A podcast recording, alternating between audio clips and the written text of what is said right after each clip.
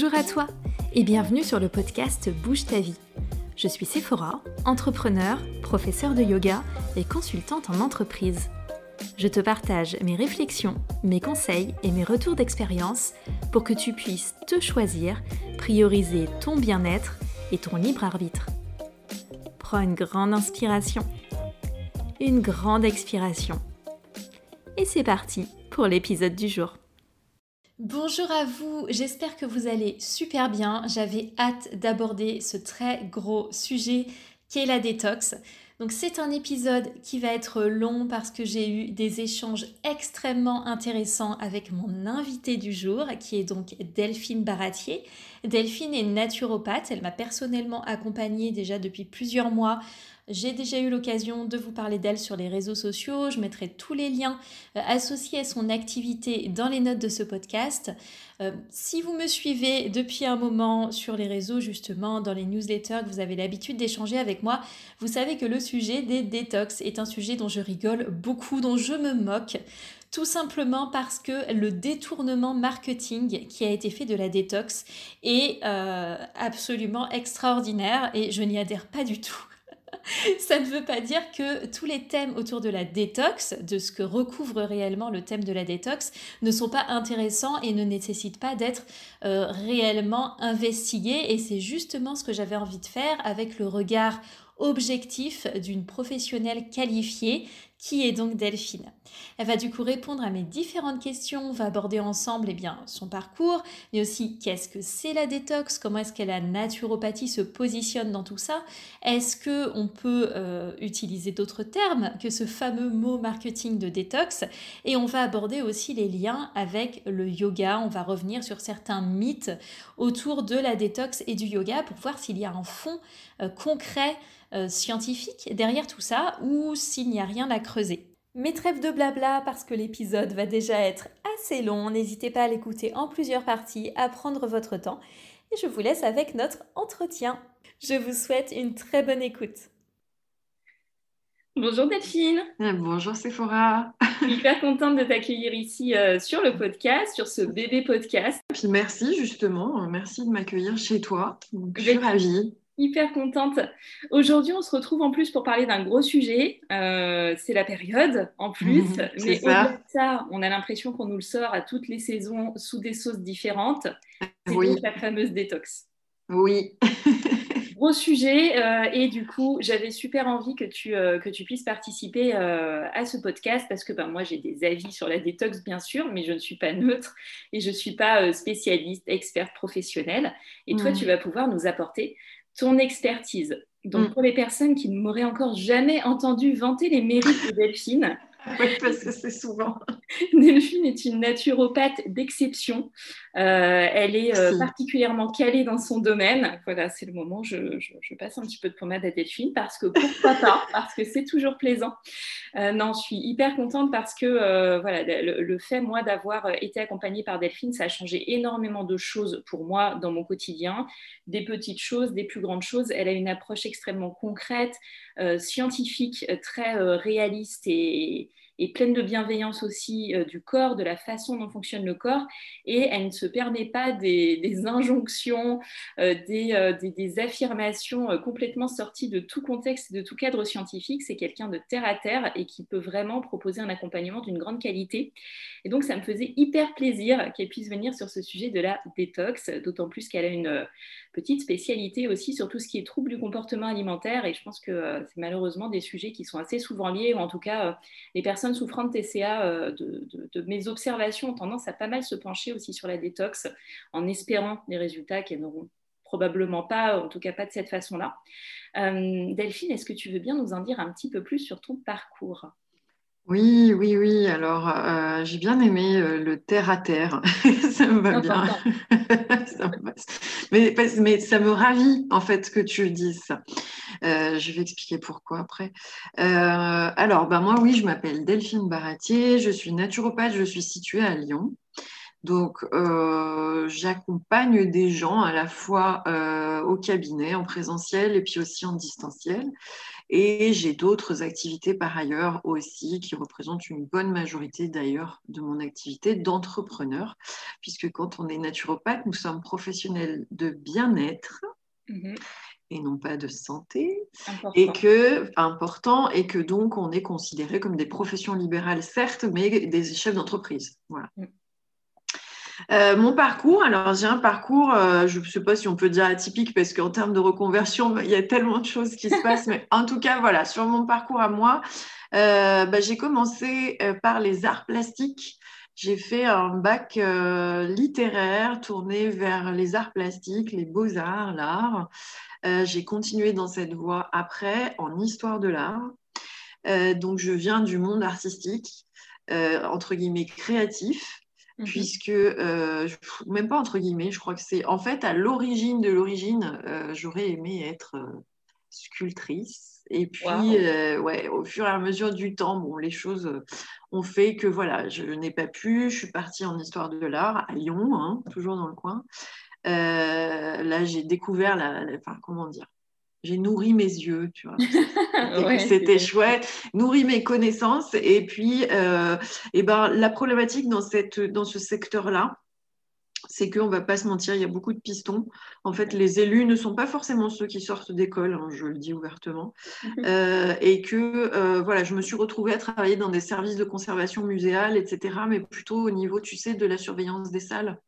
Ah oui, d'accord. Voilà, d'accord. Donc après, j'ai fait un peu de, guide, euh, de choses comme ça, mais voilà, c'est vrai que les, les, places sont peu nombreuses et chères et parfois distribuées de manière Bon, Tu veux dire encore un domaine où la méritocratie n'existe pas? Euh, Tout à fait. Ah, Donc, euh, mais oui, mais oui. Donc bon, après, ne, généralisons pas. C'est vrai qu'il y a des gens très bien, hein, tu vois, euh, aussi qui sont là. Mais bon, peut-être par hasard parfois, mais qui en tout cas sont très investis dans le, le domaine culturel, etc., mm. artistique. Donc il n'y a pas de souci. Mais voilà, c'est. Ça t'a fait changer, en tout cas, de, de Voilà. Donc je me suis dit, bah oui, parce que tu te dis, il faut bien gagner sa vie, manger à un moment. Donc je suis rentrée à Pôle Emploi. Là, le monsieur m'a dit, bah écoutez, vous n'êtes pas trop conne, vous avez fait quelques études, donc vous pouvez éventuellement déposer des CV dans des boutiques de fringues. Alors, j'ai fait un peu ça mmh. aussi. Donc, à Lyon, on a de la chance d'avoir des boutiques de luxe. Donc, j'ai travaillé dans des boutiques de luxe aussi quitte à travailler dans une boutique de fringues, autant que ce soit dans un petit. Voilà, j'ai travaillé dans ce qu'on appelle le Carré d'Or à Lyon. Donc, euh, bon, voilà, c'était une expérience encore. Et pour finir, finalement, par euh, bah, passer les concours de la fonction publique et devenir agent territorial. Au départ, je voulais être dans le culturel. Et puis, euh, finalement, j'ai atterri dans l'administration générale. Et puis, bon, après, là, je vais taire un petit peu parce que, alors, je suis plus fonctionnaire aujourd'hui. J'ai démissionné, mais j'ai un devoir déontologique, de, enfin, de toute façon, de réserve et de par rapport à ce que j'ai pu y faire.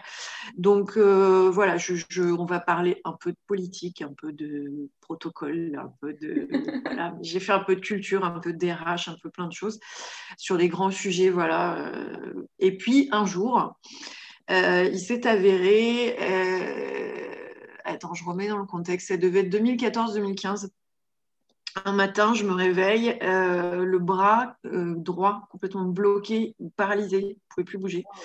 Et en fait, ça faisait des années que j'avais mal et ça faisait des années que euh, tu vois, j'avais la capsule là, qui, qui, je pouvais plus enfiler mon pull. Tu sais, ce genre de truc là où ça devient complètement difficile, puis même le quitter. Ou, tu vois, c'est ça. Et en fait, bon, j'ai fait style genre ouais, non, ouais, pas le temps, ouais, c'est pas grave, ouais, j'arrive quand même.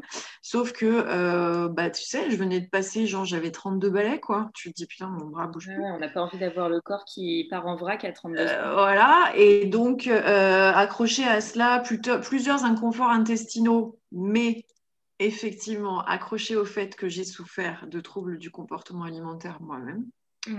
euh, du côté de la boulimie, et puis ensuite, voilà, un petit peu plus vers l'hyperphagie, mais en tout cas de la boulimie. Donc, minéralisé, tout ça. J'étais pas réellement au courant de tout ça, tu vois. Ouais. J'étais pas encore naturo. En tout cas, voilà, j'ai je, été arrêtée pendant plusieurs mois et là, euh, j'ai eu plusieurs conseils qui sont tombés en salve. Le premier, ça a été la médecine du travail qui m'a dit, mais bon, euh, je vais pas vous le faire par quatre chemins. En fait, là, il y a du surmenage.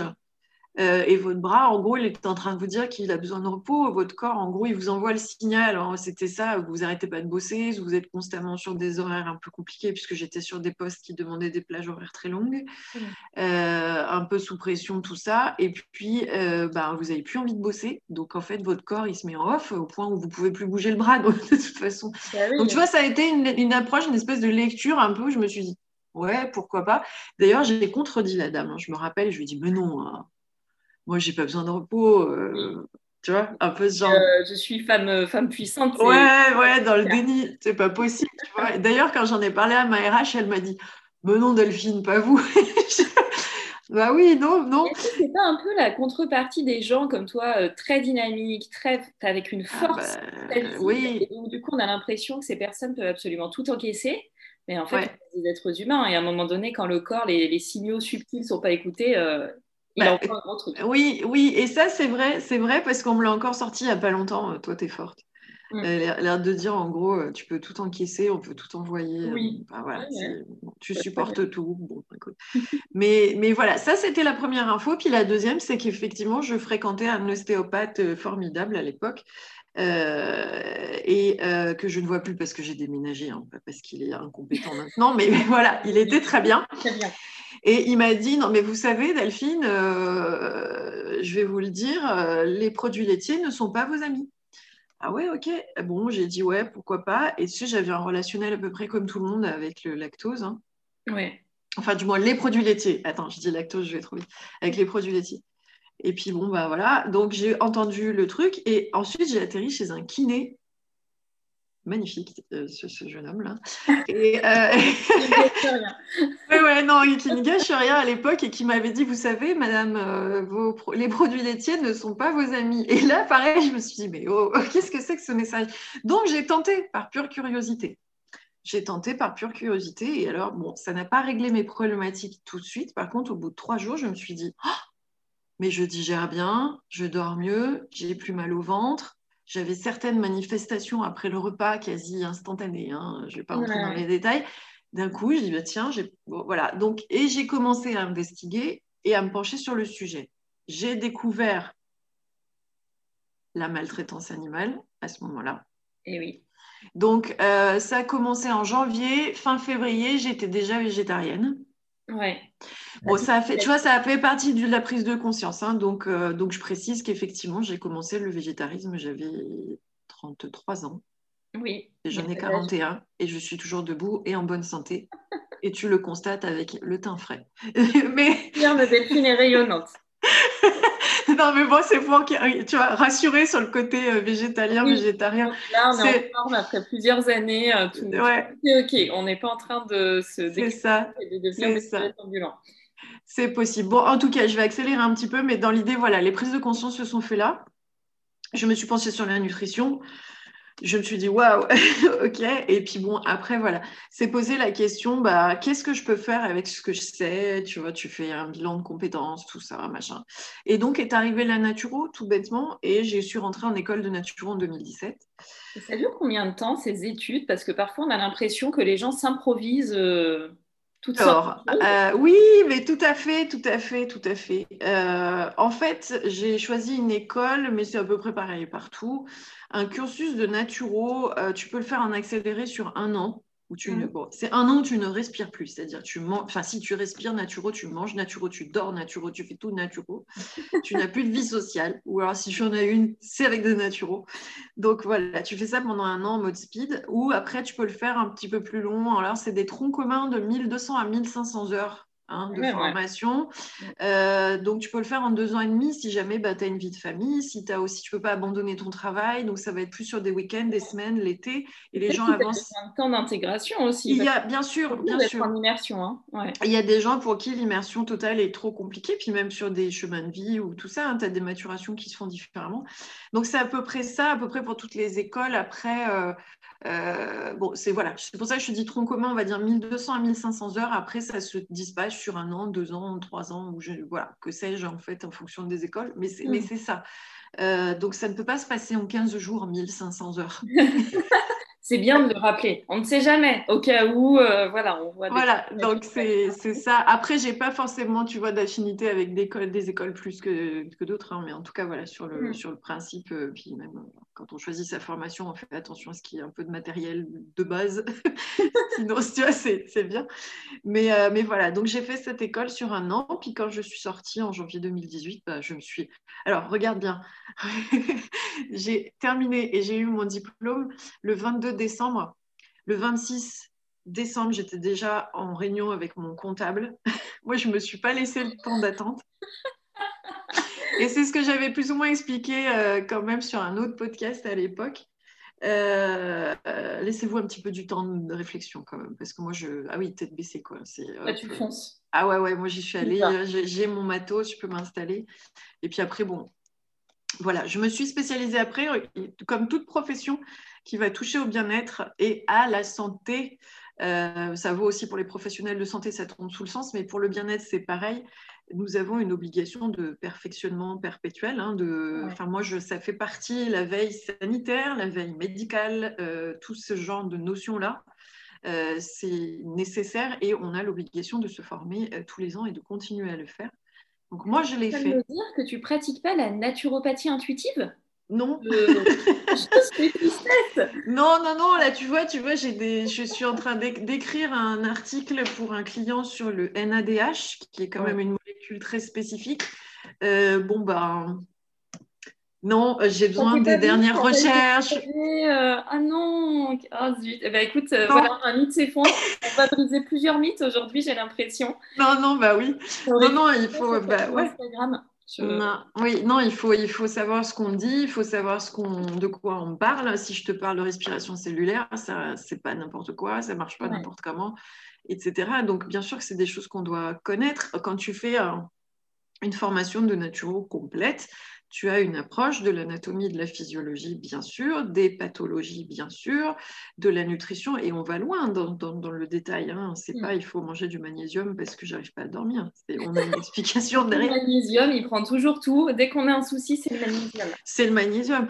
Mais voilà, donc ouais, et, bon, et donc dans mon idée, après, moi, j'ai été séduite. Alors c'est vrai que c'est quelque chose qui me, qui me tournait un petit peu autour, quand même. Hein, parce qu'avant d'être dans la naturo, j'ai fait du développement personnel, que j'aime bien appeler développement humain. Je préfère ça. Mais ouais, je, bien, je préfère développement humain parce que je me dis qu'entre conscience personnelle et conscience collective, on parle de l'humain, tu vois. Donc se développer personnellement, c'est bien, mais euh, au sein d'une société et d'une conscience collective, je suis très très jungienne, moi. C'est un truc. Pour appeler ça, hein, d'accord?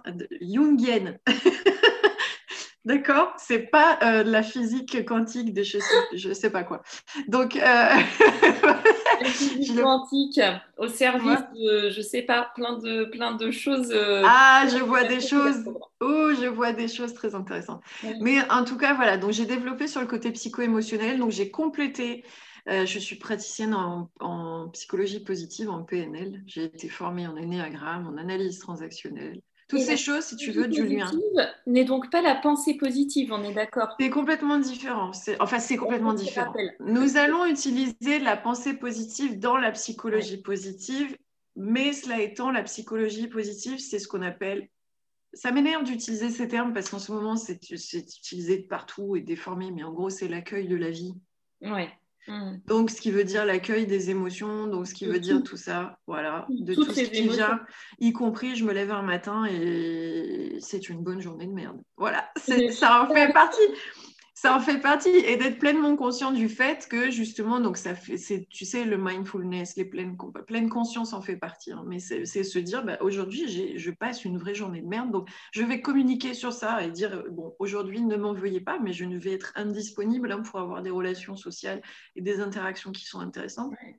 Je suis consciente de ce qui se passe à l'intérieur de moi, mais j'ai décidé de laisser faire et de drainer l'histoire, comme ça, demain, ça ira mieux. Et je suis complètement OK avec ça. Et en fait, psychologie positive, c'est ça. Si tu veux, c'est vraiment d'être dans cette conscience de l'émotion, y compris l'émotion négative.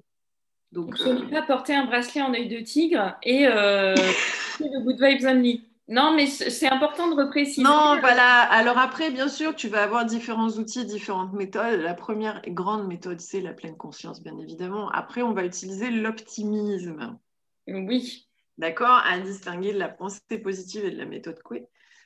Mais bien sûr, on va utiliser l'optimisme. Donc, bien sûr, on va se dire, tu sais, on va commencer à éduquer le cerveau et à se muscler, à tourner son regard vers ce qui est intéressant.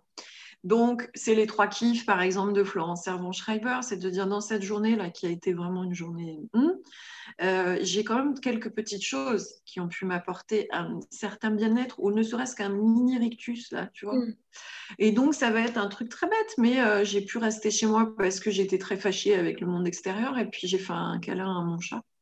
Et parce que j'ai ressenti cette chaleur interne et cet apaisement, ça m'a fait du bien. Donc, c'est une micro petite chose. Mais c'est muscler son cerveau à apprendre à voir ça.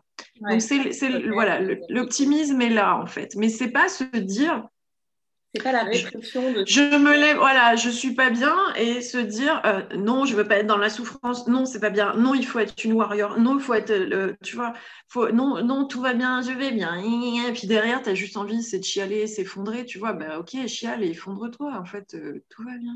Il va pas s'arrêter. Mais euh, voilà. Tu aussi ces, ces, principes avec ton, ton activité de naturopathe. Bah oui, parce qu'en fait, majoritairement, je dois le dire je fais des accompagnements psychologie positive, donc qui euh, c'est à peu près 8, 8 à 10 séances environ, que je peux aussi corréler à l'alimentation consciente. Parce qu'en en fait, dans cette notion de pleine conscience, on a développé un autre concept, donc c'est des psychothérapeutes, des psychologues et des psychiatres qui ont travaillé aux États-Unis à ce sujet et qui ont développé euh, des méthodes de, psychologie euh, cognitivo-comportementale. Mhm qui utilise l'alimentation consciente. Donc, on se met en conscience avec ce qu'on mange. Et du coup, euh, pour accompagner les troubles du comportement alimentaire, donc anorexie, boulimie, hyperphagie, sur des degrés très importants ou moindres, hein. d'ailleurs, on va dire que 90% du temps, c'est quand même des degrés moindres, ce qui souvent est plus vicieux, d'ailleurs. Euh, parce que tu vois, quand tu as une anorexique mentale, je prends ce cas, qui est vraiment vers une IMC très faible et qui est obligée d'être hospitalisée, euh, et peut-être on va d'ailleurs arriver au sujet du jour, mais euh, bah, c'est extrêmement vif, c'est-à-dire que là, à un moment donné, sa survie, il n'y a pas le choix. D'accord? Donc il faut qu'elle soit accompagnée en psychiatrie, etc. Mais tu vas avoir des personnes qui vont passer leur temps à friser. Je pense notamment à l'orthorexie et les gens qui sont complètement flippés de manger des trucs, euh, qui passent leur temps à regarder les étiquettes et tout. Et ils font friser tout le temps cette anorexie. Donc, on appelle ça l'anorexie mentale atypique. C'est-à-dire que c'est des périodes, euh, après les personnes vont reprendre un petit peu 5-6 kilos parce qu'elles sont un peu mieux dans leur tête, puis un beau matin, elles ont quelque chose qui ne va pas, et paf, elles vont retaper dans la bouffe et faire en sorte de réduire. Donc, et ces gens-là, en fait, ils frisent en permanence le drame. Par mm. contre, les répercussions physiologiques sont importantes. Mais je te dis ça parce que ça rejoint encore une fois ces suivis en psychologie positive où je vais accompagner la personne aussi pour venir se valoriser et chercher à l'intérieur d'elle-même parce que la psychologie positive aussi, qu'est-ce que ça met en lumière? C'est quelles sont mes ressources personnelles pour pouvoir justement muscler mon cerveau à l'optimisme. Donc on revient sur les souvenirs, on retravaille sur les notions d'émotion, l'accueil des émotions, en quoi c'est bénéfique, etc., etc. Et on vient chercher un petit peu les ressources internes de la personne pour dire, bon, quand vous vous regardez, vous pensez que vous êtes naze. En fait, il y a deux, trois trucs qui sont quand même pas Tu vois Donc voilà, et je travaille avec ça, de la PNL aussi. C'est super intéressant euh, parce que c'est vrai que dans les mécanismes aussi, euh, dans, ce que j'ai pu observer, euh, moi comme tu t'en doutes, sur le, yoga, on, reste quand même très bien-être. Il y a des ponts qui sont très facilement faits mmh. avec différents sujets qui peuvent être de l'ordre de la spiritualité, mais mm. aussi de l'image du corps, de la mm. manière dont on gère nos émotions, euh, de l'acceptation ou pas de soi, de la comparaison avec les autres, parce que ben, on est dans un monde drivé par les réseaux sociaux aussi, et puis par une certaine image que les mm. personnes donnent de corps qui sont euh, euh, minces, très bonne santé, un mode de vie healthy à fond. les, gens, la communication est très libre et en même temps très orienté. Donc, on voit tout le temps des personnes qui font, je ne sais pas, une cure de jus, un truc détox, des noms de programmes, des noms de yoga. Euh, euh, et, j'ai quand même observé que souvent, les personnes qui sont attirées vers ce côté détox, ça peut être euh, en étant drivé par une, une volonté de se, de se trouver mieux, mais peut-être pas avec les meilleurs déclics, peut-être pas avec les meilleurs objectifs ou c'est un peu feinté par euh, tous ces biais qu'on nous, nous, bombarde tout le temps.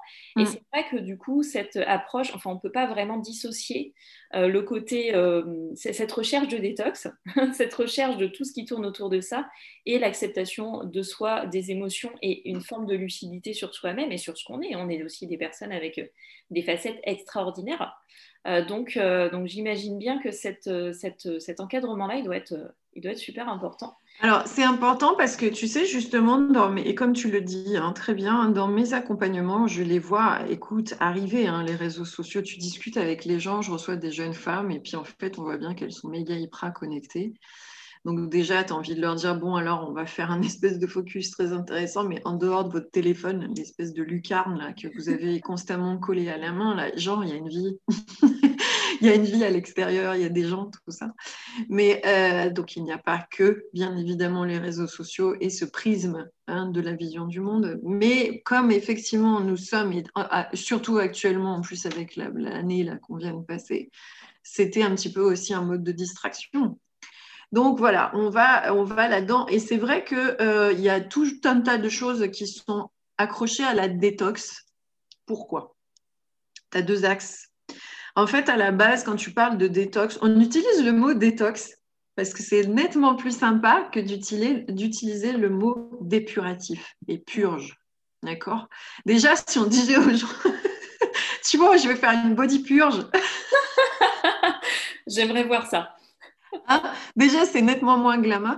Donc, euh, dans l'idée, voilà. Et euh, la détox, à l'origine, on remet les choses en contexte. La détox, à l'origine, ça veut dire que je vais prendre des plantes ou faire des gestes dans mon hygiène de vie qui vont provoquer, permettre aux émonctoires, qui sont donc les organes destinés à l'élimination dans le corps, de faire leur travail.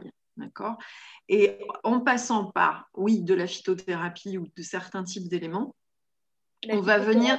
Donc, travailler avec les plantes. Voilà, travailler avec les plantes, ou ça pourrait être l'aroma, ou ça peut être diverses techniques, bien évidemment, mais euh, ça peut être le, brossage à sec, ça peut être le yoga, voilà. Quand, euh, voilà, ça peut être le yoga. Et en fait, en faisant cela, nous allons provoquer une sursollicitation de ces émonctoires qui vont être, pour les principaux, le foie, les poumons, les reins, les intestins, la peau. Chez la femme, nous avons aussi l'utérus en plus des mecs. C'est bien. Hein. donc, ça vaut le coup finalement d'avoir un utérus. Ah Mais euh, tu vois, donc on a ça en plus. Et du coup, après, tu vas avoir des émonctoires dits secondaires, c'est-à-dire c'est quand le corps il est vraiment euh, full, qu'il n'en peut plus. Et là, il va nous créer en fait des espèces de choses qu'on peut appeler excroissance, par exemple, ou de, tu vois, des, des, des, boutons, des choses qui sont bizarres, on ne sait pas trop, des machins, enfin bon, voilà.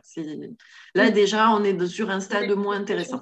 Euh, voilà. des manifestations physiques, euh, voilà. Mais donc, en tout cas, c'est ça. Et quand on fait une détox, et qu'on va prendre des choses, par exemple, tu parles de la cure de jus, alors je rappelle que la cure de jus n'a d'intérêt qu'à partir du moment où on a 70% à 80% de légumes dans le jus.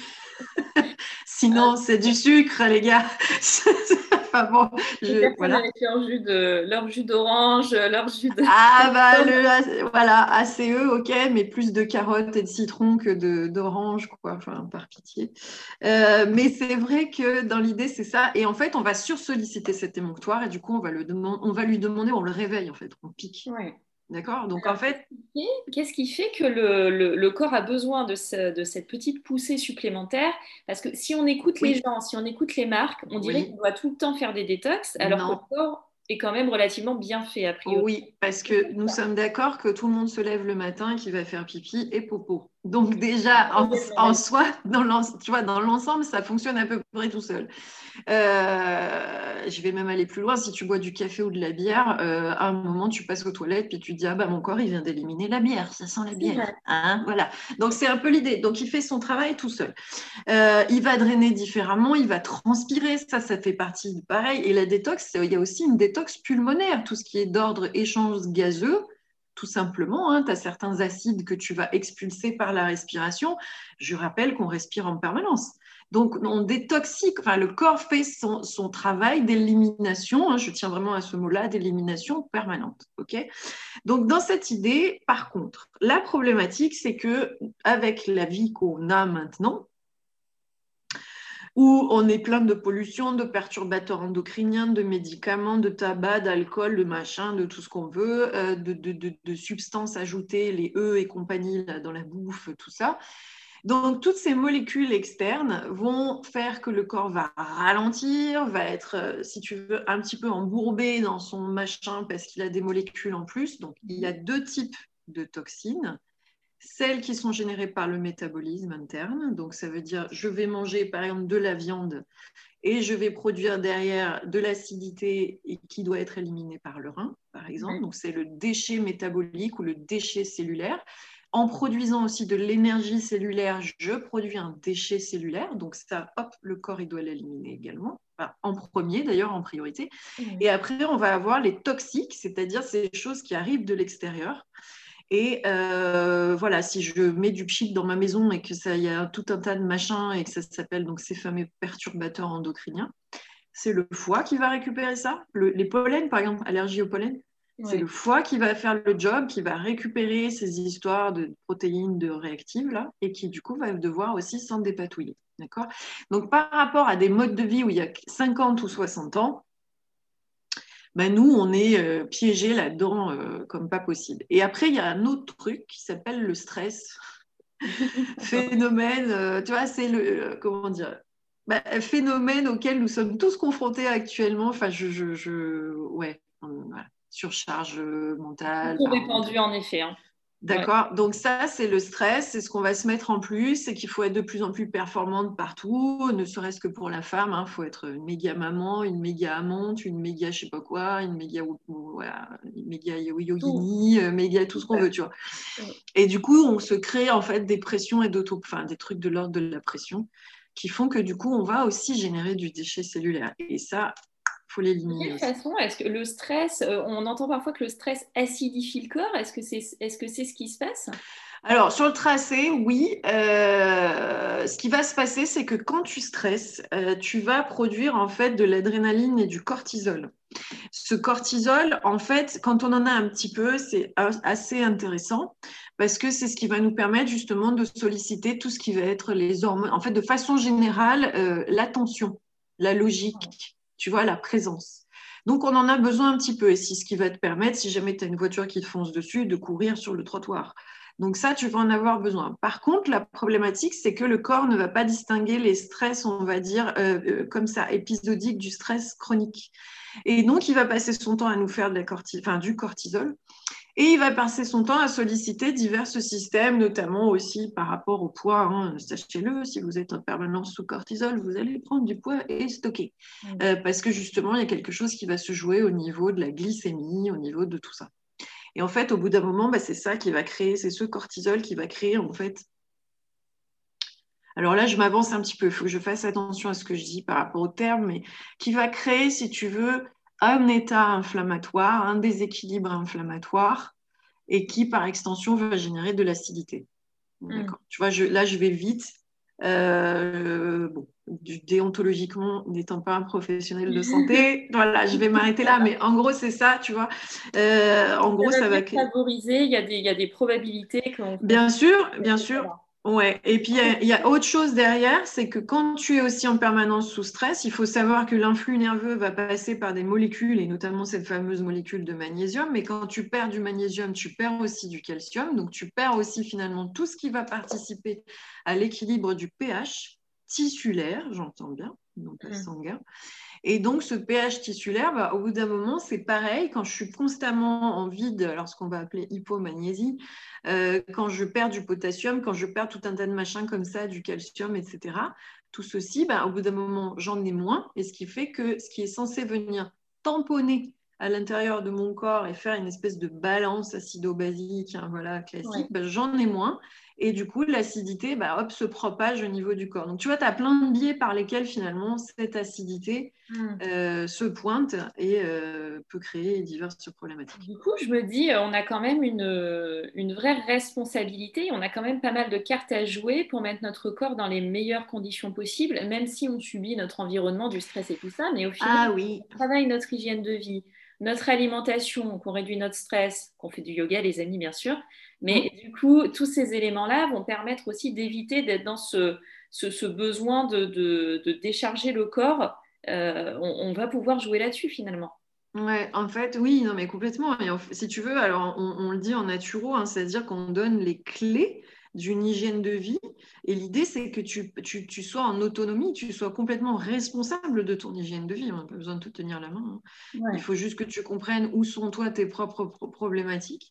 Quand on va, vient voir un naturo, c'est ça. Hein. la première séance dure 1h30, 1h45. Et on va prendre des notes de partout, des machins, etc. Enfin, tu l'as vécu avec moi. Hein. Je pose des questions. Ah, et là...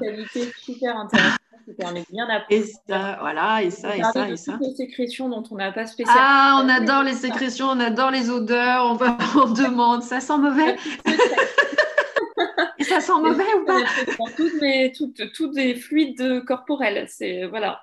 C'est ça. Nous sommes une cavité, il faut pas l'oublier. Donc du coup, euh, c'est vrai, que voilà, on va, on va faire ce relationnel là et euh, du coup, je sais plus où je voulais en venir. Oui, quand tu m'as dit la responsabilité. La responsabilité, elle est là, c'est que oui, euh, en fait, tu vois, tu te parlais par exemple de tous ces toxiques exogènes. Hmm. La pollution, le tabac, l'alcool, les médicaments, ces machins-là.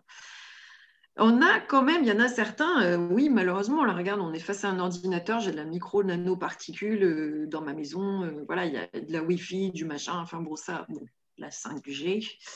Euh, voilà, on a des choses sur lesquelles on a de moins en moins la main mise. Par contre, euh, il y a d'autres choses sur lesquelles, effectivement, la nourriture, la gestion du stress, ce genre de choses-là. Oui, lorsqu'on écoute les discours actuels sur la détox, on dirait qu'on doit faire tout le temps des détox. Non. Euh, constamment à chaque changement de Alors regarde bien, tu vois, je t'ai parlé de quelque chose juste à l'instant. Je t'ai dit quand on est constamment sous stress, en fait, on a des pertes de magnésium, on a des pertes de minéraux et d'oligo-éléments importants. Je viens de te le dire. Et du coup, ça génère en fait à l'intérieur du corps des problématiques d'acidification, acidose. Euh, et que du coup, bah, ça crée des douleurs, ça crée de la tendinite, ça crée tout un tas de machins en hit là. Donc, euh, ça peut potentiellement induire ce genre de problématique. Voilà. Et euh, la déminéralisation, je perds mes cheveux, j'ai les dents qui s'effritent, j'ai les ongles tout mous, je ne comprends pas. Puis bon, voilà. Bref. Mais en tout cas, dans l'idée, c'est que quand tu fais une détox, tu demandes à ton corps d'éliminer, notamment par exemple quand tu sollicites le rein. Le rein, il ne va pas faire le tri. Hein. Il dit Ah, ok. Alors là, il y a, je ne sais pas, j'ai une quantité de flotte, les gars, là, qui vient de tomber au niveau du corps. Donc, ça boit, ça boit du 2, litres, 3 litres par jour de je sais pas quoi, avec tout un tas de plantes diurétiques à l'intérieur. Donc, j'active la diurèse, hein, j'active mon rein, j'active le drainage. Donc, OK, bah, il n'y a pas de souci. Mais en fait, il faut savoir que ton rein, il est relié avec ton cœur. Il y a des récepteurs qui font que ça communique. Il faut quand même que tu gardes une certaine viscosité au niveau sanguin pour que tout se passe bien correctement. Bon, bah, quand c'est la douche et la carchérisation, le rein, il dit OK, gars, euh, enfin, plutôt le cœur. Le cœur va dire OK, gars, là, il faut que tu décharges, il y a trop de flotte. Mm. Donc, le rein, il va dire bah ouais, ok, ok, je fais mon taf, j'élimine, mais là, il n'a pas le temps de trier. Il décharge tout. Eh ben, il décharge tout, donc il n'est pas, il pas hyper sélectif. Donc imagine ces personnes qui passent leur, temps à se purger, et je reprends le mot, se purger. ils se carchérisent en permanence. Moi, j'ai des fois des personnes qui atterrissent dans mon cabinet. Quand j'étais en formation en école de naturo, notre prof nous avait dit, vous verrez, vous aurez ces gens-là effectivement, ils arrivent, ils tremblent, ils sont fatigués, ils dorment plus, ils perdent leurs cheveux, puis ils te disent Ouais, je comprends pas, je mange des amandes et tout, je mange de la spiruline, je fais tout un tas de machins. Et en fait, tu t'aperçois que les mecs, ils détoxent, enfin, les personnes détoxent en permanence. Il y a une obsession qui se crée au, fil du temps et. Euh... Eh ben, tes nutriments, tu les perds, tu perds tout ce qui est essentiel. Je veux dire, il n'y a pas de tri, quoi. Donc, euh, euh, bah, imagine au long terme j'ai plus de minéraux, mes cheveux tombent. Bah oui, mais vous êtes constamment en train d'éliminer ce dont on a besoin. Ben ouais, non, mais c'est super intéressant et c'est aussi pour ça que j'avais envie d'échanger avec toi sur le sujet parce que euh, euh, tu vois, typiquement, euh, on a des discours qui nous donnent l'impression que la détox doit être faite en permanence. Et moi, je le vois et ça me rend dingue, hein, mais sur les descriptions, par exemple, de cours de yoga, même de cours que j'ai donnés pour des intermédiaires, où c'est écrit clairement, le yoga détoxifie, le yoga va vous aider à, relâcher les toxines. Alors, on a aussi des titres yoga détox, etc. Et tous ces éléments-là et toute cette façon d'en parler constamment, en fait, créent euh, pour les personnes la sensation qu'il faut absolument se détoxer tout le temps et sans et Pourquoi Pourquoi? Parce qu'en fait, alors sans accompagnement, donc oui, comme tu l'as dit, en fait, moi, en fonction des personnes qui viennent me voir, d'abord, j'aime pas le mot détox, il me gonfle, et tout naturopathe qui est un petit peu justement terre à terre et ancré, là, on en a vraiment plein le 1.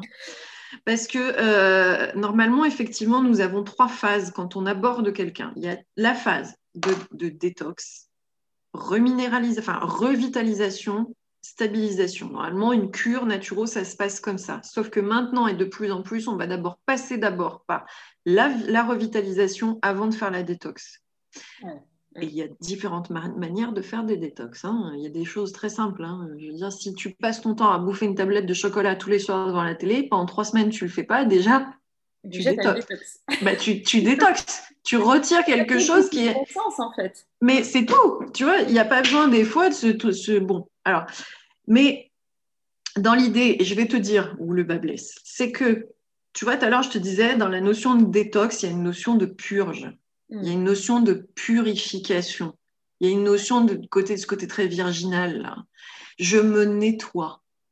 Il faut se nettoyer, d'accord? Et ça, ça correspond et ça vient coller à cette spiritualité New Age de, qu'on peut trouver ces derniers temps. Tu vois ce que je veux dire? J'ai, des, souvenirs, tu sais, de mes formations de yoga où euh, je me rendais compte que, je sais pas, mes profs étaient euh, certains, certaines, plutôt des femmes en vrai, mais j'imagine qu'il y a des hommes aussi, étaient obsédés de ah, la oui, purification. Et puis on a aussi ce côté euh, très, très ayurveda. D'ailleurs, est-ce que euh, en, petite, en petit intermède. Tu pourrais me dire un peu comment est-ce que la naturopathie se situe par rapport à l'ayurveda et la médecine traditionnelle chinoise? Parce que... Alors attends, je vais te le faire court, mais très court, parce que j'aime beaucoup les gens qui disent ouais, mais la naturo, c'est vrai que pour le entre guillemets, pour être très honnête, pour les personnes qui ne savent pas du tout ce que c'est la naturo, on va avoir tendance à dire, et ça c'est vrai sur le socle, c'est une médecine non conventionnelle holistique, c'est-à-dire qu'on considère que le match corps-esprit, on va interroger en permanence corps-esprit, j'ai même envie de dire mental, hein, parce que hein, la spiritualité, ce n'est pas forcément la cérébralisation, on distingue un peu les deux, mais en tout cas, voilà, c'est ça qu'on interroge. Donc sur ces trois médecines non conventionnelles, évidemment, on est sur cette approche-là. Ensuite, je te la fais courte, je t'ai dit, naturo, naturaux, 1500 heures de boulot, complétées derrière par des recherches, des formations complémentaires, machin, machin, mais sur le socle, 1500 heures. Ayurveda, 9 ans, médecine traditionnelle, 10 ans. Ah T'as compris? T'as compris la différence? D'accord. Donc déjà, rien que quand je te dis ça, là, euh, la médecine traditionnelle chinoise est une médecine D'ailleurs, ça n'a rien à voir avec le Reiki, le Hamaasi, le Shiatsu. Ça, c'est tout des machins japonais. Euh, tout ce qui va être de l'ordre de la radiesthésie, euh, même l'ostéopathie, hmm. ça n'a rien à voir avec la médecine traditionnelle chinoise, même si on va utiliser et piquer, bien sûr, la, la Q, tout ça, on va piquer sur des méridiens tu vois, ces fameux méridiens, c'est-à-dire toutes ces zones réflexes qui vont parcourir ton corps du début jusqu'au bas du machin, du là. Donc, on va solliciter ces zones réflexes. Ces méridiens qui sont associés à différents organes. Voilà, tout à fait. Ouais. Voilà. qui fonctionnent par paire. Ça, Absolument. On voit dans le yin yoga. Tout à fait. Et j'ai d'ailleurs, moi, choisi de ne pas en parler tout le temps parce que ben, euh, c'est ce que je me suis dit, la médecine traditionnelle chinoise est une médecine. Mm, mm. Ça demande beaucoup de conscience. Et donc, oui, de temps en temps, euh, je peux dire, voilà, on fait cette posture. A priori, on va un peu plus stimuler le méridien du rein. Je trouve que ça donne. Oui, non, mais bien sûr. Euh, en fait, le, problème avec ça, et c'est toujours le même problème, je pense, pour la détox, c'est pareil. Quand on donne un peu d'infos, les gens ont, fait, enfin, quand je dis les gens, c'est la personne qui donne et la personne qui reçoit. On a mm. tendance à euh, penser que ce qu'on dit, alors que c'est une infime fraction de la réalité ou de ce qui peut être connu, que c'est suffisant et on devient expert de plein de trucs et on, part de ce petit élément genre ah mon foie peut être euh, trop chargé, ah ben alors je vais faire des détox à fond la caisse, ou ah là je peux travailler sur mon méridien du rein, et ben je vais faire cette posture et je vais guérir tous mes problèmes. Mm, Non, mais tout à fait, tout à fait. Mais tu vois, alors, mais je suis largement d'accord avec ce que tu dis. Mais, euh, et donc, l'Ayurveda, ça va être un peu pareil. Hein, tu vois, donc sur ces approches-là, c'est aussi une médecine qui demande, et puis pareil, enfin, tu, quand tu te penches sur le cursus, puisque je l'ai fait, hein, je me suis dit, tiens, c'est intéressant, tu as cinq ans d'études et je sais que tu as quatre ans d'immersion. Mm. Euh, dans des dispensaires en Inde, hein, c'est pas euh, d'accord. Donc, tu, bon, on remet encore une fois les choses en contexte. Donc, voilà la différence. Euh, et qui pour moi est, fondamentale. D'accord? Euh, Tu peux avoir des gens, on en, trouve beaucoup actuellement qui vont se spécialiser dans la nutrition ayurvédique, et, qui est un pan de l'ayurveda. D'accord? Mais sur la philosophie, sur l'approche, sur vraiment on est, on est, complètement différent de nous, ce qu'on peut voir en Occident. Et c'est bien normal. On parle de médecine orientale contre une médecine occidentale non conventionnel. Hein, Parce qu'au final, on travaille l'énergie vitale, c'est la vitalité oui, les trois. Donc, euh, la naturopathie, on parle d'énergie vitale ou de force vitale, il me semble. Oui. L'Ayurveda, on est du coup sur le prana. Et mhm. la médecine traditionnelle chinoise, le chi. Le chi. Oui. Mais on essaie d'avoir cette, euh, donc cette, ce regard complet, donc on va appeler holistique, dans son ensemble pour favoriser en fait cette énergie vitale, cette vitalité au mieux. Mais c'est vrai que euh, ben, la, naturopathie, on peut supposer qu'elle s'adresse à nous, aux personnes qui vivent en Occident, à nos... Exactement, c'est exactement ça. D'ailleurs, quand tu interroges, parce que moi, je peux utiliser des fois, excusez-moi, des, par exemple, je vais penser au Cuscuta chinensis. La cuscute, c'est euh, une racine, enfin, c'est une plante de la médecine pharmacopée traditionnelle chinoise. Je l'utilise de temps en temps parce que je n'ai rien d'autre.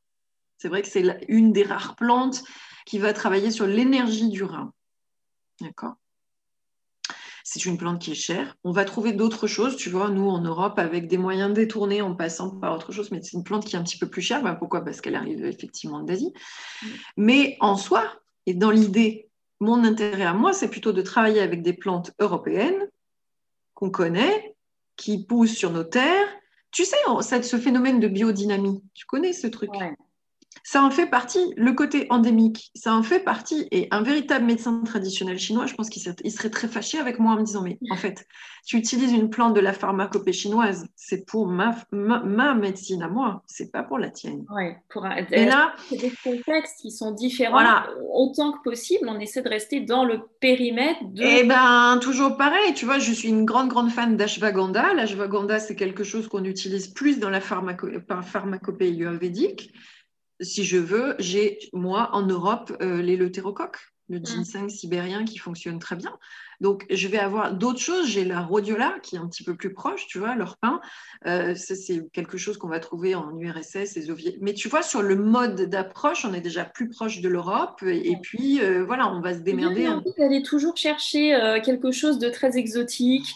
Euh, ah ben c'est bien, l'Ayurveda avec les, déjà la, purification qui est quand même euh, aussi très visible, les gratte-langues, les machins, euh, toutes ces choses-là dont on parle beaucoup plus sur le sujet autour de l'Ayurveda. Moi je l'ai vu en formation de yoga, il y a une espèce de pseudo-folklore qui est très très enseigné en fait, on n'y connaît pas grand-chose et on n'y connaîtra certainement rien du tout. Non, non. tous ces aspects de purification, aussi les différents doshas, est-ce qu'on est Pitta, Vata, qu'on trouve dans les magazines euh, constamment? Oui. Tout le monde a envie d'être Vata ou Pitta d'ailleurs parce que tout le monde dit Ah oui, moi c'est vrai, je suis hyperactif, hyperactive, je tiens pas en place, ça flatte aussi beaucoup les gens d'une façon assez intéressante. Oui, oui. pour la médecine chinoise, il y a cette croyance de, euh, de, cette envie de comprendre le corps sur des plans énergétiques subtils et les méridiens. Et du coup, on va peut-être trouver des, solutions incroyables. Ah, puis on a trouvé les fascias et ces fascias, c'est quelque chose qu'on ne connaissait pas. Et du coup, au lieu parfois de juste faire preuve de bon sens, à, savoir, ben, euh, travaillons notre alimentation genre de manière normale, bougeons de manière normale. Quand on bouge, est-ce que, Delphine, quand je bouge normalement, mes méridiens sont en action? Mais Bien sûr. Bon, osons le dire, osons le dire. Mais bien sûr. On a besoin d'être dans une posture de yin. Les méridiens sont sur le corps et tous ces points bougent. Alors certes, on peut les stimuler de différentes façons. Mais il y a une chose très simple, regarde. Si tu, si tu, là, on a des phénomènes de, euh, d'hypersédentarité. On est souvent très, très confronté à ça. Euh, moi, la première, hein, toi, la première également. Quand tu as des élèves qui reprennent, etc., les gens font du bureau toute la journée. Bah, ils sont constipés, ils ont mal aux jambes, ils ont le retour veineux qui est complètement vrac. Euh, lève-toi, fais 30 minutes de marche, tu verras si ton méridien il est sollicité. C'est tout bête, c'est exactement ce que tu viens de dire. Fais 30 minutes de marche trois fois par semaine et déjà les choses vont commencer à s'améliorer différemment. C'est pas la peine. Oui. Ça fait partie, bah, ça permet de. C'est ça, plutôt que de se jeter sur la mamélisse, le marron d'Inde ou je ne sais quel truc qui va. Tu vois, déjà fait des trucs très simples. Parce que, en fait, la problématique, là, c'est toujours pareil. Si moi, je me mets à boire des tonnes de litres de machin, de plantes, parce que soi-disant, ça va détoxiquer mon foie, parce que ça va relancer mon système lymphatique, ouais, mais tu te lèves jamais. Ouais. Ah, euh, ça va pas. Une fois que tu as fini, tu es soulagé pendant trois mois. Mais après... en train de me dire que c'est comme essayer de se maquiller sur une peau qu'on n'a pas nettoyée et qu'on nettoie jamais. Ah oui Oui, oui. Oui, c'est ça. Donc, en tout temps, j'ai l'impression que du coup, euh, on devrait penser moins euh, détox et plus hygiène de vie de manière générale, vitalité de manière générale. Alors, exactement. C'est-à-dire que dans l'ensemble, euh, déjà, voilà, et puis euh, en plus, tu vois, pour conclure vite fait hein, sur l'histoire de la spiritualité, donc tu as compris l'affaire. Et quand on est en termes, alors, quand tu as des gens qui sont là en quête de euh, Bouddha et mon grand mentor et Yogi Bhajan et machin et compagnie, donc oui, c'est très bien, mais encore une fois, je le rappelle, ce sont des, tu, toi, justement, dans ton domaine nous n'avons pas la même approche philosophique de la vie, parce que nous n'avons pas vécu les mêmes drames et les mêmes histoires que les personnes qui vivent en Asie. Nous n'avons pas aussi accès aux mêmes aliments, aux mêmes conditions de vie. Donc déjà, on est différent sur le sujet. Mais dans l'idée, il y a des gens qui sont là et qui se disent, en plus, pour accéder à des phénomènes de connexion extrême, d'ouverture du troisième œil et du canal euh, machin mm. sur la tête. Les gens regardent les ascètes. Ok, un ascétique, ça ne mange pas, ça ressemble à un cadavre ambulant. Alors oui, ça lui permet de partir dans des délires. Bien sûr, moi j'ai vu des gens passer en régime cétogène uniquement dans l'idée de développer l'hyperconnexion. Oui, ouais, ouais. Il y en a, c'est clairement. Tu mm. vois, et parce que le sucre, parce que le gluten, parce que le machin, mais c'est pas adapté à nos modes de vie. C'est pas adapté. Où il y a, alors, il y a un moment, faites-le réellement, c'est-à-dire partez vivre euh, là-bas et ne revenez plus. Et dans ces cas-là, on n'utilise pas les réseaux sociaux pour faire une photo. non, mais tu vois, tu vois, tu embrasses le truc réellement. J'ai aussi rencontré des gens qui ont fait réellement des retraites dans des temples bouddhiques et qui restent pendant six mois, huit mois à faire des exercices toute la journée dans la souffrance. Hmm. Je précise bien parce que c'est par la souffrance qu'ils vont transcender ce qu'ils sont. Donc c'est une approche, tu vois, c'est pas une espèce de truc comme ça en fin d'après-midi euh, avec mon cinnamon roll, mon machin, etc. Donc voilà, c'est vraiment, c'est vraiment une, démarche. Donc dans cette idée, malheureusement, il y a des gens qui vont professer ce truc. Si tu veux être de plus en plus spirituel, il faut que tu fasses tous ces machins-là, purification, donc détoxique-toi parce que ça va te permettre. Non, l'ascétique, l'ascétisme, c'est quoi? Il ne mange plus. Il ne se nourrit que de prana. Il mm. ne se nourrit que d'air, peut-être un peu d'eau. Et encore, les gens déposent des fois parfois de la nourriture au pied de ces personnes, mais c'est des, cadavres, des cadavres ambulants. Mm. C'est des gens qui font peur. C'est ces personnes. Regarde, si tu as déjà vu quelqu'un qui justement euh, fait une crise d'hypoglycémie, un diabétique, le mec, effectivement, il a la tête qui part en arrière et puis il a les paupières qui commencent à bouger dans tous les sens. Effectivement, il n'y a plus de glucose qui passe. Donc, penser une transe. Euh, voilà, on pourrait penser à une transe. Qui se réveille. Non, non, en fait, le gars, il a besoin de sucre parce que là, ça va mal finir, ça va mal tourner. Donc, dans l'idée, voilà, c'est ça. Ces gens se positionnent là. Et tu vois, en fait, l'amalgame qu'on en fait, c'est dire détox, yoga détox, ouverte, ouvre ton champ de spiritualité. Remettons les choses en contexte. Hein. J'ai l'impression que ce qui manque aussi parfois pour, pour retrouver euh, le, la bonne direction pour soi-même, c'est que euh, on peut se laisser trop euh, influencer par des discours, surtout quand c'est des discours répétés. qui sont très insidieux souvent, qui sont répétés mm. différentes, de différentes façons, et que mm. on n'a pas pris le temps de peut-être se souvenir de comment on a envie de vivre sa vie et les émotions qu'on a envie de ressentir, la joie qu'on a envie de ressentir, le fait de se nourrir dans tous les sens du terme, euh, physiquement, en fait de se sentir bien et au lieu de partir sur, tu parlais de la psychologie positive en tout début de, cette, euh, de cet échange, de, de, revenir sur les petites choses, les trois kiffs du quotidien, euh, et en perdant de vue ça, on continue de courir après une espèce d'idéal de si je fais plus, si je fais plus spirituel, ceci, cela, ce sera mieux, et souvent par la souffrance et par une absence totale de bon sens. Alors, tu vois, ce que tu soulèves est très intéressant. Alors, une espèce d'idéal matraqué par la perfection, Mm. Hein, d'accord Et après, par cette espèce de vieux discours qui, oh, justement, est extrêmement occidental, c'est euh, si tu as tout dans la, simplicité, c'est pas normal. Tu dois en suer, il faut souffrir, pour, il faut mériter, je disais tout à l'heure, mais euh, il faut passer par la souffrance pour pouvoir accéder au bonheur. Puis ça, c'est un truc très, très occidental. Même les Américains n'ont pas ça. Nous, je sais pas si... Bon, il faudrait que je me pense un peu sur le sujet du pourquoi, du comment, mais... Euh, et c'est aussi des notions qui ne vont pas avoir en Asie. En Asie, plus c'est simple, plus on est content. Donc, euh, tu vois, euh, il y a ça derrière. C'est super contradictoire, j'ai l'impression, à quel point, notamment la détox, hein, on dit qu'on va revenir se connecter à soi, à la nature, mais en fait, euh, juste, on essaie constamment de contrôler tout ce qu'on fait, consciemment ou inconsciemment, mm. pour se mettre dans des situations difficiles. Par cette difficulté, cette souffrance, on allait trouver mieux. Il faut le sentir passer. mais voilà, ouais, il faut le sentir passer. C'est vrai. Genre, il faut le sentir passer. Alors après, pareil, nous sommes des latins. Ne pas oublier qu'on a un relationnel à l'émotionnel. Euh, euh, tu sais, on parle d'hypersensibilité beaucoup maintenant. Hein. Euh, en France, on va être, nous, on est dans le monde perçu en termes de stéréotypes comme les plus romantiques. Mais quand je te dis romantique, c'est justement ces choses du cœur qui tapent. Et c'est vrai qu'on adore le côté drama queen. on préfère les torturer aux gens. Ouais, ouais, ouais, on aime bien ça. Donc, tu vois, le côté hypersensibilité, il y a beaucoup, beaucoup, beaucoup, beaucoup, beaucoup, beaucoup d'hypersensibles en Europe parce qu'on a aussi cet accès à l'émotion, mais en France aussi pas mal. Euh, voilà, c'est le côté révolutionnaire, emporté, machin. Hein, c'est très. Voilà, c'est euh, ouais, le, le, romantisme euh, qu'on trouve dans un, dans un bouquin. Oui, c'est ça, mais du coup, pour donner du sens, il faut souffrir, tu comprends? Tu vois, tu ressens le truc, tu racontes un truc, c'est tu vois, on se moque des Américains qui sont toujours en train de nous coller du oh my god tout, tout le temps, mais en fait, nous, on n'a pas besoin du mot, mais on le fait en permanence, tu vois. Donc, euh, dans l'idée. Euh, et du coup, euh, ça, ça, fait partie, ça fait partie des choses qui. Bah, tu souffres et ça donne du sens. Ouais. Ça donne du sens. Je me pose une question du coup sur. Il y a, il y a deux mythes principaux qu'on trouve beaucoup sur la détox et le yoga. Donc, bon, il y a déjà le fait de tout le temps dire que le yoga est détox. Euh, comme si le fait de vivre déjà au quotidien ne l'était pas suffisamment ou que n'importe quel autre mouvement. C'est assez gênant aussi parce que ça crée une espèce d'hypocrisie, de, prédominance du yoga par rapport à d'autres activités physiques.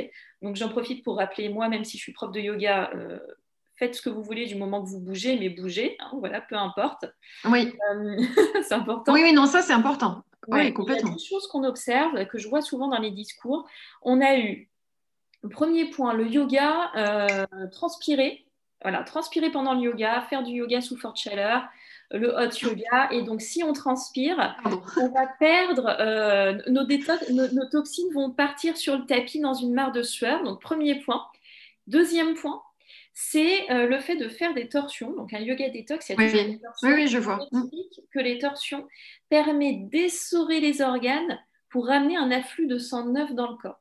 Est-ce que tu pourrais m'en dire un peu plus sur ces mythes euh, alors, du yoga Alors, ces mythes ne sont pas infondés. Bien sûr que euh, le yoga, en fonction du type de yoga que tu vas pratiquer, va activer la sudation, la perspiration, on va appeler ça, on dit diaphorétique. Euh, oui, oui, bien sûr. Mais on est d'accord toutes les deux, tu vois, moi j'ai participé à tes cours, si tu fais un yin restore, c'est pas du tout la même chose que tu fais si tu fais, je sais pas, ashtanga ou hatha ou machin. Donc voilà. Donc oui, on peut activer la sudation. Maintenant, est-ce bien nécessaire de transpirer Est-ce que sur mon tapis, j'aurais, euh, parce que moi, de ce que je vois des, études euh, que j'ai pu, pu regarder, hmm. on me dit que je vais surtout perdre de l'eau, un peu de sel, euh, voilà, mais qu'en est-il? Est-ce que cette idée qu'on a que nos toxines vont sortir physiquement là comme ça, c'est quelque chose qu'on va vraiment trouver par, ce, par cette Oui, alors ça, on va le trouver, mais je vais te, je vais te, faire une comparaison. Euh, quand tu respires, tu vois, je te disais tout à l'heure, quand tu respires, quand tu expires surtout, hein, tu vois, tu rejettes déjà dioxyde de carbone, hein, déjà pour commencer. Et puis après, bon, voilà, tout, tout, tout, tout, voilà, tout type d'acide dits volatiles vont aussi être expirés euh, par ton corps. Donc oui, d'où l'intérêt de faire du sport et de, l'activité sportive de mm. façon générale, que ce soit une petite marche tout ça, on va activer euh, bah, justement l'élimination par la peau et par les poumons. Et c'est vrai qu'en temps normal, euh, quand on est au calme, c'est les émonctoires qu'on sollicite peut-être un peu moins que les autres. Tu vois, donc quand tu commences à bouger, tout simplement bouger, hein, on peut commencer à s'exciter, à tourner dans tous les sens. Mais tout simplement bouger. dans une pièce surchauffée. Euh, non, non, non. déjà, non, tu vois, tu vois, une pratique déjà correcte. Restons dans l'équilibre. Mm. Hein. Euh, donc ça, voilà, oui, ça va le faire. Bien sûr qu'après, on a des positions. Je vois effectivement les torsions. Alors, je ne connais pas les noms, mais tu vois, quand tu es par exemple couché sur le dos et que tu vas ramener tes jambes mm. euh, et tu vas basculer euh, à angle droit et tu les bascules d'un côté et de l'autre, du coup, tu sollicites ces fameux méridiens qui passent sur les côtés mais aussi le fait, par exemple, de tourner d'un côté, hop, on va faire en sorte que ton foie, tu sais, en fait, en, gros, il, est sous le, sein euh, droit, il tient quand même une sacrée place, c'est vrai que le fait de, le tordre un peu, paf, du coup, on ramène, oui, un petit peu d'afflux sanguin, et du coup, hop, on enclenche quelque chose de l'ordre de la sollicitation de l'organe. Mmh. Si mon organe, il est complètement, alors je précise, hein, si mon organe est complètement saturé, on peut avoir des effets qui sont désagréables. Je le dis. On peut avoir des effets qui sont désagréables. Ou comme tu vas avoir d'autres choses, je pensais simplement à cette respiration ventrale, tu vois, euh, euh, où on va solliciter le chakra racine, enfin voilà, ces endroits. Euh, et puis, du coup, bah, voilà, tu fais un massage viscéral, tout simplement. moi, ça me fait un petit peu penser à bah, des, des, mobilisations viscérales. Oui, c'est ça. Mais euh, c'est vrai que souvent, on a cette idée que, euh, ce qui parfois est assez dangereux dans certains types de yoga, euh, c'est que du coup, on va vraiment trop dans les torsions par cette ah, oui. et on pense qu'on va, déjà, bonjour la mhm. colonne, surtout d'aller très fort dans un sens, puis très fort dans l'autre de le refaire constamment, c'est un peu comme un fil de fer qu'on n'arrêterait pas de tordre. À un moment donné, c'est mhm. pas, bon. Ouais. Mhm. Euh, en Ashtanga et tous les trucs avec des très fortes torsions, plus associées à des binds, etc. C'est vraiment quelque chose que j'ai essayé de, de, sortir moi de ma pratique, en tout cas. Euh, mais il y a cette idée que, le, le, par exemple, tu parlais du foie, on va pouvoir le presser là comme une éponge et pouf, il va reprendre sa place et se réimbiber. Euh, Alors moi, j'aime autant te dire que je préfère que cet organe-là soit sollicité par un ostéopathe ou un kiné qui, connaît ça et euh, qui va justement venir appuyer dessus. Mais c'est vrai que c'est plutôt le job de l'ostéo qui, lui, va venir solliciter correctement. Euh, qui va justement des fois poser la main dessus en disant waouh là c'est tellement chargé qu'on y va doucement et vous reviendrez dans 15 jours pour qu'on continue. Parce que euh, effectivement, des fois, on a des foies qui, qui sont très lourds. Quand je dis lourds, c'est qu'effectivement, ils sont gorgés de sang, ils sont gorgés de choses diverses. Et euh, souvent euh... gonflent, ouais, ils gonflent. Donc tu vois, voilà, ils, prennent beaucoup de place et du coup, euh, bah, je sais pas, en fait, les gars, si on, si on se dit, mettons, tu as une éponge qui est pleine de flotte. Hmm. C'est un peu l'idée, puis t'imagines, tu prends l'éponge, puis il y a tout qui tombe d'un coup là. Tu vois, dans le... Et tu n'es pas content. Ah bah, non, tu n'es pas content. Tu pas content, mais parce que pourquoi? Bah, ça, ça, décharge d'un coup, le corps, il n'est pas d'accord. Bah, je veux dire, euh, le corps, il n'est absolument pas d'accord. Euh, non seulement on peut euh, venir un peu trop violenter notre mmh. corps d'un point de vue viscéral, mais aussi d'un point de vue anatomique au niveau de la eh ben, Nous, on appelle ça la crise curative en naturo, c'est-à-dire que justement, c'est ce, à quoi on va faire extrêmement attention quand on va donner une détox à quelqu'un ou quand on va travailler avec des plantes avec quelqu'un. Il y a une phase d'acclimatation, d'accord? On dit à la personne, vous en prenez pendant une semaine, vous voyez comment ça donne, etc. Vous me tenez bien au courant si jamais vous en avez plein la figure, etc. Machin. Faut pas que ça soit, euh, il faut pas le vivre comme un étant un truc euh, dévastateur. On du stress et on revient sur cette acidification dont tu parlais. voilà, ça sert à rien. Tu vas fabriquer du froid, tu vas te mettre à grelotter, tu dors pas, tu es complètement sous stress, ça sert à rien. Et donc après, dans l'idée, on fait cette phase d'acclimatation et l'idée c'est pas non plus que tu puisses plus sortir de chez toi, quoi. Enfin, c'est pas possible. Et ça, c'est pareil, j'y pense souvent à ces femmes qui vont, euh, pareil, faire alors, le yoga détox, la cure de jus, le je sais pas quoi, le machin. Elles continuent à bosser, les gamins, le mec, le ci, le ça. Ben, elles finissent, elles sont en dépression. Ben, oui, clairement. Elles sont fatiguées. J'ai fait une détox, je suis fatiguée. Et puis parce que justement, c'est ce que je te disais, dans la logique, c'est phase 1 détox, phase 2 revitalisation. Souvent, la revitalisation, elle n'est pas faite.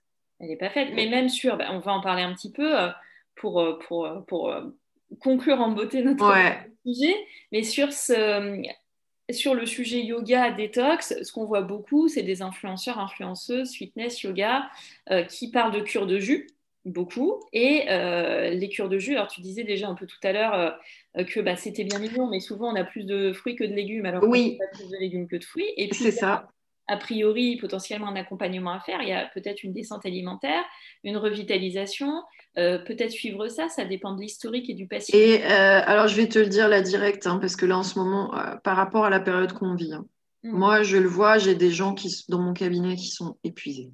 Ouais on va vers une vague. De toute façon, je le dis moi, mais je veux dire, les psychiatres l'ont fait avant moi et ont commencé à alerter depuis l'année dernière. Euh, on a des gens qui sont nerveusement à bout. Euh, qui sont en surcharge mentale euh, à bout, qui voilà, là j'ai eu des burn-out en étant en autotravail, en travail à distance, télétravail pardon, c'est pas auto, c'est télétravail. J'ai eu des, des burn-out on est en mai 2021. Ouais, pour recentrer. Euh, Covid, euh, voilà, avec beaucoup d'incertitudes sur le futur et beaucoup de. Ah, voilà. Donc tu imagines ces gens, l'état dans lequel ils sont là? C'est absolument pas le moment de faire des détox. C'est absolument pas le moment de faire des détox. C'est dangereux. Mm. On va les perdre encore plus. On va les essorer encore plus. C'est le système nerveux a besoin de ces, enfin tu vois, ces minéraux, ces oligo s'adresse plutôt à des personnes qui finalement, contrairement ah à ce bah imaginer, sont bien portantes. En fait, c'est les gens comme nous, tu sais, on a nos quatre tempéraments, on parlait des tempéraments tout à l'heure. Euh, voilà, les gens qui vont être plutôt dans le côté, ce qu'on appelle sanguino-pléthorique, mmh. d'accord euh, Les musculaires, euh, les gens un petit peu comme ça, qui ont déjà d'abord la joie de vivre, c'est-à-dire quand tu les vois arriver, ils disent oh là là, j'ai un peu trop mangé hein, cet hiver.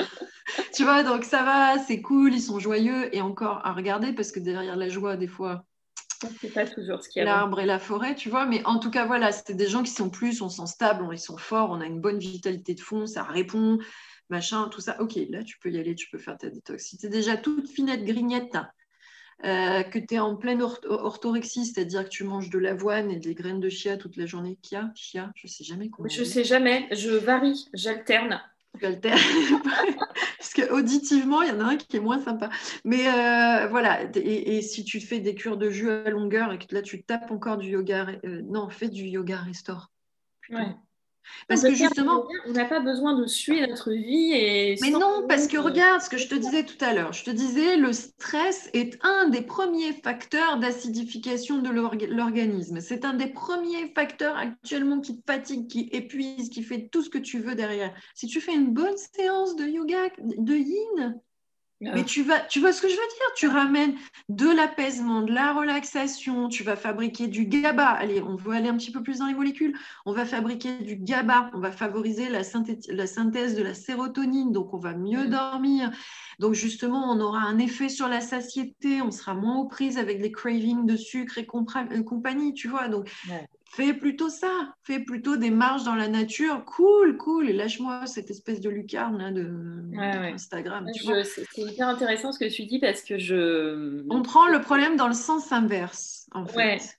Moi, j'ai été formée sur, à la base du yoga vinyasa, vinyasa tendance, là, vinyasa mmh. dynamique, lotus flow, on enchaîne, tac, tac, on tourne dans tous les sens. Oui, oui, très oui. Ça. Et puis, je me souviens bien que j'ai un peu switché parce que déjà, j'étais blessée. Euh, alors, j'ai pas été blessée dans ma pratique euh, perso, mais voilà, j'ai été blessée dans ma, dans, ma formation de yoga, beaucoup. Donc déjà, j'ai dû faire autrement, mais aussi euh, parce que je me souviens qu'avec les, un peu les chaleurs arrivant, à un moment donné, je me suis dit, waouh, mais pourtant je suis en forme, mais je sais pas, j'ai l'impression que ça va pas. Déjà, j'ai l'impression que je suis pas efficace en vrai, que je m'agite, mais je sais pas pourquoi je m'agite, mmh. que je pourrais trouver une façon plus optimale d'être avec mon corps. Et puis c'était trop, je sentais que c'était trop. Et donc, je me suis tournée vers des pratiques plus lentes. Et franchement, c'était extraordinaire. Je, mmh. Le bien-être était très important tout en permettant de bouger. Et mmh. aussi, je me débarrassais de ce qui aurait pu me guetter au bout d'un moment, à savoir la comparaison, le stress de réussir, la posture, machin, qui finalement, on peut avoir du stress hein, dans le yoga, dans une approche malheureusement ah oui, je pense. du yoga. Oui. Et euh, je, le, fait de chercher toujours après la posture challenge, le plus le machin, de sauter, de ok, pourquoi pas, mais ça n'a pas besoin d'être tout le temps comme ça et on peut trouver d'autres approches. C'est vrai que le yin, moi je suis je trouve que c'est vraiment très, très appréciable pour, pour équilibrer un peu, pour trouver ah, puis pour lâcher. Enfin, moi, je, je me rappelle d'un cours hein, que j'avais fait avec toi euh, début janvier, euh, où à un moment donné, euh, bah, j'étais sur mon tapis et je me suis mis à pleurer parce que ça mmh. sortait, en fait. Et ça, ça, ça s'appelle éliminer. Oui. Ouais, ouais. Après, j'étais bien. Mmh. J'étais tranquille, j'étais apaisée, ça m'a fait du bien, ça m'a permis justement de drainer ma tension. Et j'ai pas eu besoin de, de, tu vois, de picoler des, enfin, je dis picoler, de boire tout un tas de plantes, de je sais pas quoi. Mm. C'est pas, c'est pas l'idée. Et j'ai même pas eu besoin, à la limite, de compléter avec du magnésium. Ça m'a fait du bien comme ça. Donc, bien sûr qu'il y a un intérêt, tu vois, mais de passer par une porte différente plutôt que de solliciter, de secouer en permanence son corps tout le temps. Pourquoi? Mm. Donc, c'est, vrai que euh, faut arrêter avec cette notion de souffrance, quoi. On peut faire les choses simplement. Hein la simplicité, euh, c'est super en fait. J'ai envie de garder cette idée-là. Euh, de, conclusion. De simplicité. Du coup, Delphine, j'ai l'impression, euh, j'ai l'impression en t'écoutant, on revient à des choses simples, du bon sens, une, forme d'écoute de, et d'accueil de, soi, à la fois au niveau physique, au niveau mental, de, de, prendre soin de soi, de son stress éventuel, de se détendre. Ouais finalement, c'est ça la meilleure détox qu'on puisse réaliser pour toi. Avec Ça, c'est une des plus belles. Déjà, s'occuper de son stress, de son, sa stabilité émotionnelle, euh, ou du moins d'y tendre, voilà, plutôt ça. Et puis après, déjà, euh, bosser sur l'assiette et bouger. Ouais. Voilà.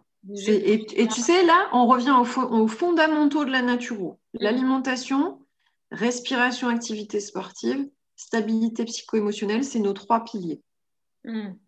Et du coup, au final, si on a l'impression qu'on a besoin de, de, faire un petit check avec soi-même, eh ben, autant faire un bilan de vitalité, euh, se faire accompagner. Que ce soit avec un naturo, que ce soit avec un médecin traditionnel chinois, que ce soit avec une personne spécialisée en Ayurveda, que ce soit euh, peu importe qui, même avec son médecin généraliste. Hein. C'est pas idiot d'aller le voir en lui disant en ce moment je suis crevée. Quoi. Il va nous filer du magnésium et on le sait. On le sait, mais si tu veux, dans l'ensemble, tout à fait, mais dans l'ensemble, tu vois, de dire, bon, déjà, qu'est-ce qu'on peut faire? Comment on peut approcher ça euh, plutôt que de commencer à, choper euh... Avoir un œil extérieur, parce que euh, souvent, on a l'impression qu'on a besoin de trucs, mais est-ce que est-ce que c'est vrai? Est-ce qu'on n'a pas déjà suffisamment? Ou est-ce que bah, En fait, j'ai envie de dire aux gens d'arrêter de poser la question qu'est-ce que je peux prendre? Non, c'est plutôt qu'est-ce que je peux faire? Ouais. Qu'est-ce que je peux faire? Moins, moins d'appui extérieur et plus de... Plus, De, responsabilité. Ouais. Merci beaucoup Delphine. bah écoute, je t'en prie hyper contente. Je mettrai les, euh, voilà, les, références qui vont bien euh, sur Instagram, etc., dans les notes de ce podcast. moi, je, je relayerai aussi. Hein. Et aussi un son podcast avec des beaux épisodes que je vous invite à écouter parce que bon, je pense que là, vous l'avez compris, mais euh, on, a, on a affaire à quelqu'un de, très intègre avec une approche extrêmement complète et ouverte sur beaucoup de sujets. Donc, c'était vraiment un grand plaisir de t'avoir pour ce podcast. Bah, merci, Sephora. Moi aussi, ça m'a fait plaisir d'en parler. Tu vois, j'ai un petit peu posé. Euh, c'est le genre de truc, tu vois, que ça fait un moment, je me disais, il faudrait que je le fasse. Bah, écoute, je l'ai fait avec toi. Donc, c'est parfait. ça sera partagé comme ça. Et puis, c'est la, bonne, euh, c'est la bonne période. Voilà, j'espère que ça pourra, euh, mm. pourra, donner des petites clés, un petit peu de, de compréhension, une nouvelle prise de recul. Merci à toi. Merci à toi également. Et voilà pour ce sujet de la détox et notamment de la détox et du yoga.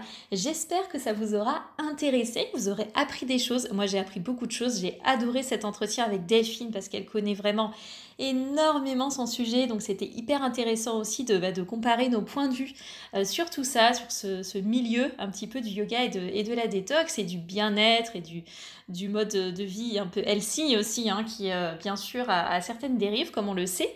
Euh, donc je suis ravie d'avoir pu vous proposer ce contenu. Et comme vous êtes resté jusqu'au bout, vous avez droit à une petite information bonus, puisque Delphine m'a fait passer le mot. Euh, elle voulait rappeler que du coup, une détox, c'est donc plutôt deux fois par an sur trois semaines si on en a envie et bien sûr qu'on se trouve dans un contexte où on peut le supporter. Hein. Elle a abordé euh, pendant l'interview le fait que voilà, si par exemple on est en situation d'épuisement, que notre vitalité d'une certaine façon euh, n'est pas, euh, pas bonne, n'est pas adéquate, ce n'est pas le moment de se lancer dans une détox. Donc n'hésitez pas à vous faire accompagner, mais en tout cas sachez que voilà, il n'y a pas besoin de se détoxer toute l'année.